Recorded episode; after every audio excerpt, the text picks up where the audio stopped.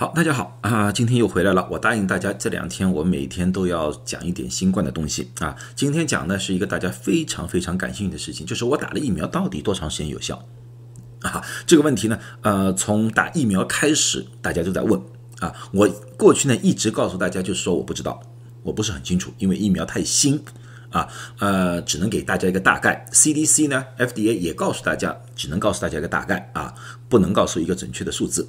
WHO 呢？他说：“所有的疫苗，他们批准的，我他们都希望最起码半年以上有效，啊，这个就是 WHO 的一个标准啊。所以他批准的那些疫苗，辉瑞的、呃，Moderna 的啊，还有 AstraZeneca 的，他们都想保证半年以上有效啊。那么呢，今天呢，我就说说我的推断，因为现在有很多不同的报告出来嘛。那么我说个推断，嗯，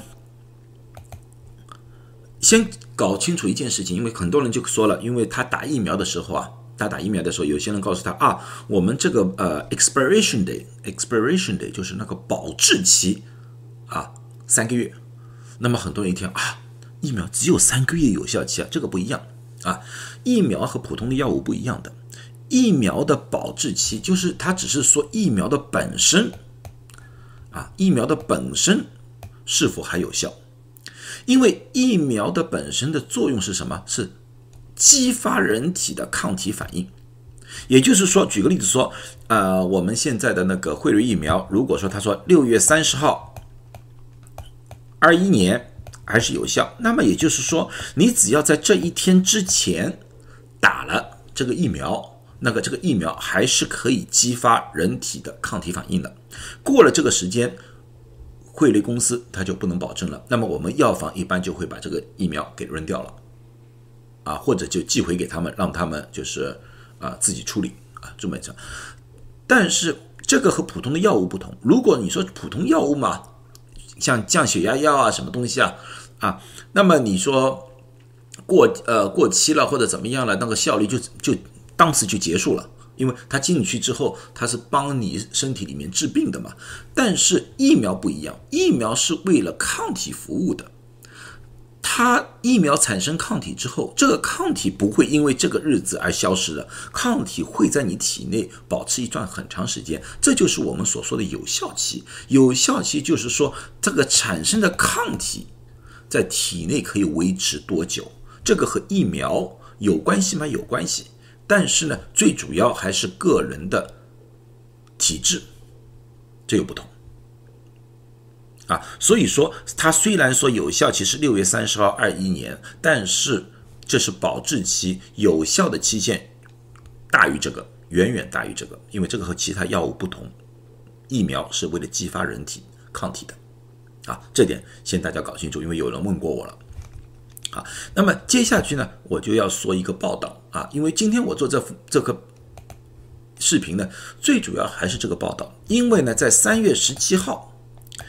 世界日报公众号官方账号，旧金山官方账号登了这么一篇文章。他说：“专家说了，打疫苗只能确保三个月有效，人可能被感染，要小心。”那这后面这句话我没有多大意义啊，还可能被感染，因为现在所有的疫苗都没有百分之一百的啊，最好的那个辉瑞也只有说百分之九十五啊，还是有可能被感染的，而且他们说的呃。百分之九十五也是有症状的新冠，那无症状的，现在我们需要的保护保护力大概是在百分之八十到百分之八十五，但是还是有一部分会被感染，啊，这点我没有异议，所以大家还是需要保护好自己，因为你可能自己是无症状，但是也有可能传给附近的人，这点我们，但是对于这个三个月，他是说专家说的，我对这个就非常气愤。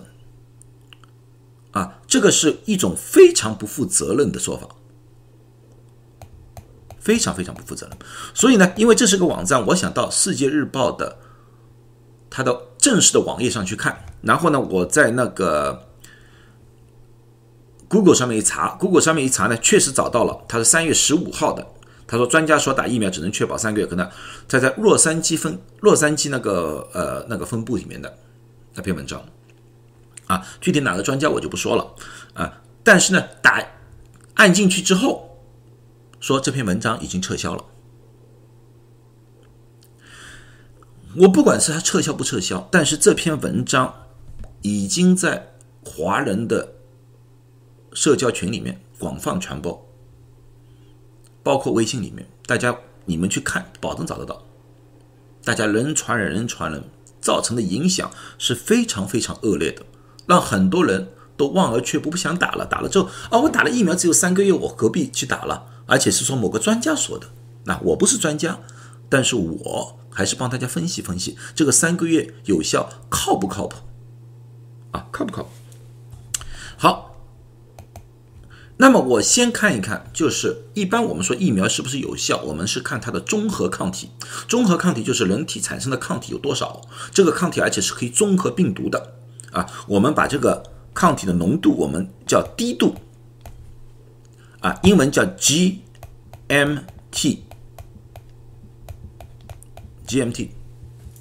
啊，看你去网上可以找。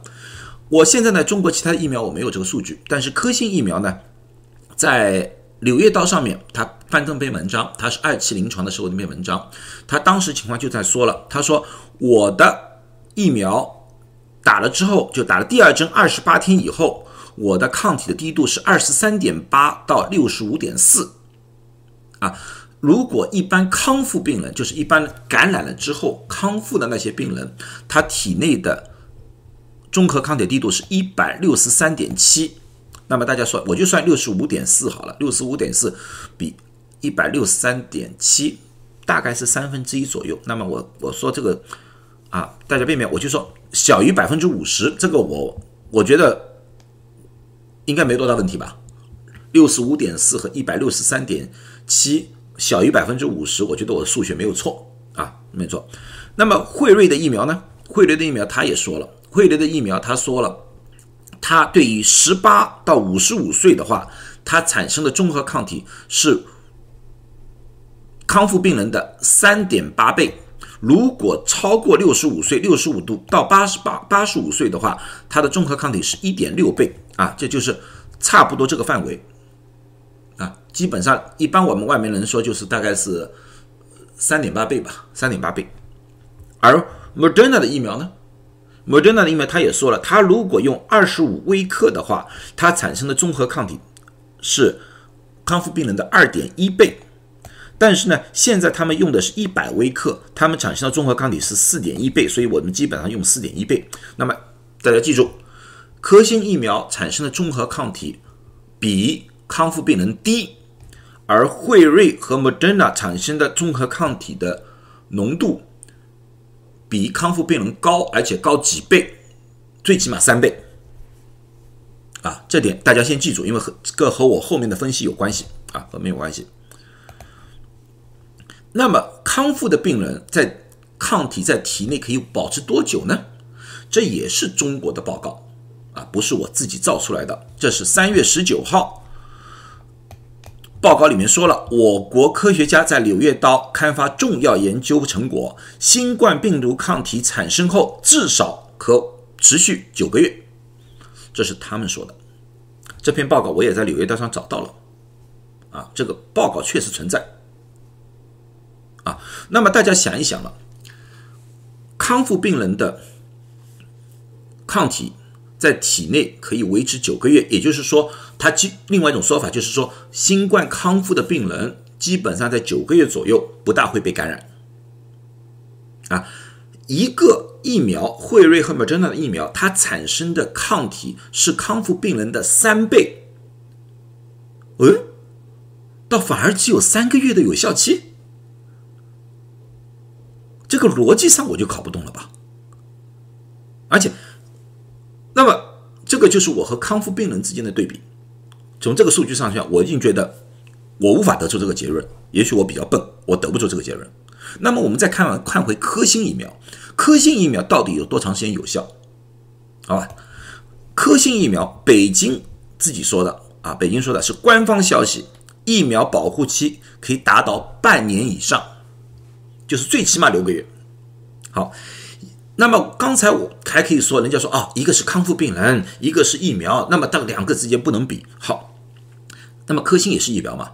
科兴产生的综合抗体连康复病人一半都不到，它可以保持六个月以上。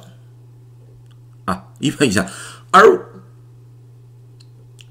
两个可以达到三倍以上综合抗体的疫苗，惠瑞和莫德纳只有三个月的有效期。你们觉得这个结论是如何得出来的？我不是专家，我得不出这个结论来。如果听众里面有这方面的专家，告诉我怎么得出来的，请告诉我。啊，我我我愿意学一学。我学，现在我真的搞不懂。啊，那么这个当时我现在做反证了，我用这个数据来反证。那么现在有没有真正的数据呢？也是有的。Moderna 做了一个持续性的综合抗体，他是这样做的，他是说打了疫苗第一第一针。第一天，大算第一天到二十九天，因为 Moderna 是差二十八天嘛，第二十九天打第二针，那么你这样也看到了，那个这个抗体有点跌下来，打第二针又砰，又下推得更加高，这也是为什么第二针的那个副作用比较大，因为抗体的那个推得很高。他一直持续研究，一直研究到一百十九天，一百十九天就四个月时间，这个是十八到五十五岁的人。这个是五十六岁到七十岁的人，这个是大于七十一岁的人。那么你大家请看这个曲线，你们觉得这个曲线有明显下降吗？我觉得那个下降的幅度很小，很小。那这么多曲线，因为它有不同的人，每一个人他都有有一一条曲线的啊，不同的人，所以说有不同颜色的不同曲线。那么大家也看到，到四个月，这个综合抗体基本上都没有大的变化，不管哪个年龄层。啊，所以从这个图表上，Moderna 的 CEO 在 CBS 的那个采访当中，他说了，他觉得他们的疫苗可以保护新冠，有效期应该是几年，而不是几个月，因为他们做了这个测试了。这篇文章也登在了 The New English Journal of Medicine，这些都是认证过的。认证过的数据，并不是随随便便造出来的，大家都认证了。啊，一百十九天的时候，第四个月的时候，抗体基本上没有什么大的变化，而而竟竟然有专家说，基本到三个月就无效了。这个结论我还是得不出来。所以说，大家在看这种消息的时候，消息的时候最好。用医学的常识去分析一下，我觉得这样子比较理性。那么大家说，你说了这么多，你到底你觉得这个疫苗到底有多长时间有效？我觉得呢，Moderna 的 CEO 呢有几年的效果，从现阶段的这个图上看的话是正确的，但是他没有考虑到变量。什么叫变量？就是那些变异，那些变异会对新冠疫苗的有效期产生怎么样一个冲击？我们现在还无法说。举个例说，像南非的变异，它需要有六倍的抗体去中和它。那么这种情况之下的话，它的有效率可能就会大幅度的下降。但是再怎么下降，我也达不到有三个月的有效期的可能，因为这四个月基本上抗体没有什么大的变化。如果说它对南非变异无效的话，它开始就无效了，而不需要等三个月，对不对？那就这么一回事情，那么具体有多少？我现在从现在的变异的疫苗的呃呃病毒的变异速度，以及我们疫苗的那个注射的那个情况，我们看下来的话，我觉得至少可以维维持一年时间，啊，我比较乐观的看看法是两年，也就是一到两年，我觉得这个疫苗还是有效的，只要这个变异不是变异的太离谱。啊就行了。现在很多人也就是说啊，由于变异那个疫苗无效，没有所有的现在的变异疫苗对它都有效，只是这个有效性，有效性就是说呃，病人可能那个出现的症状的比例会高一点。这就是为什么呢？因为呢，这个叫有准备的仗和无准备的仗。确实，我们需要多一点的抗体去中和那个病毒。如果说是一个没有打疫苗的人，他是一个小白板，是个零。啊，他需要一个很长时间。举举个例子说，你要中和这个病毒啊，你要中和病毒，你需要有六个中和抗体啊。你从零到六中和抗体的产生，这个需要一个很一段时间。在这段时间的话，进入到体内的个病毒已经可能翻了很多倍了，那么这个时候就比较难以压制。但是如果说你已经有了抗体在体内，你已经打了疫苗，抗体在体内，你的抗体可能那个时候是十八，好，你跑进来一个病毒，我马上把你消灭了，你复制的可能性都没有，所以这个病毒的复制的能力就被大大的压压制了。所以的病情也就不会严重了。虽然说它无法就像原始的一样进来我就把它吃掉，但是它最起码可以消灭很大一部分的病毒，让这个病毒无法高速度的或者大量的繁殖。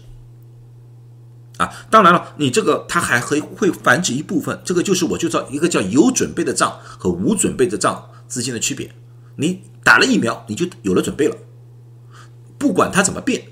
最起码你有第一道防护了，这是我的看法啊，不知道大家认为对不对？好了，今天就讲到这里吧，呃，也讲的挺多的了。那么明天呢，我就讲一讲那个呃，不打疫苗如果得了新冠之后的那些呃遗留下来的后遗症到底是怎么样一个情况啊？应该我们应该做点什么事情？好，谢谢大家，就这样。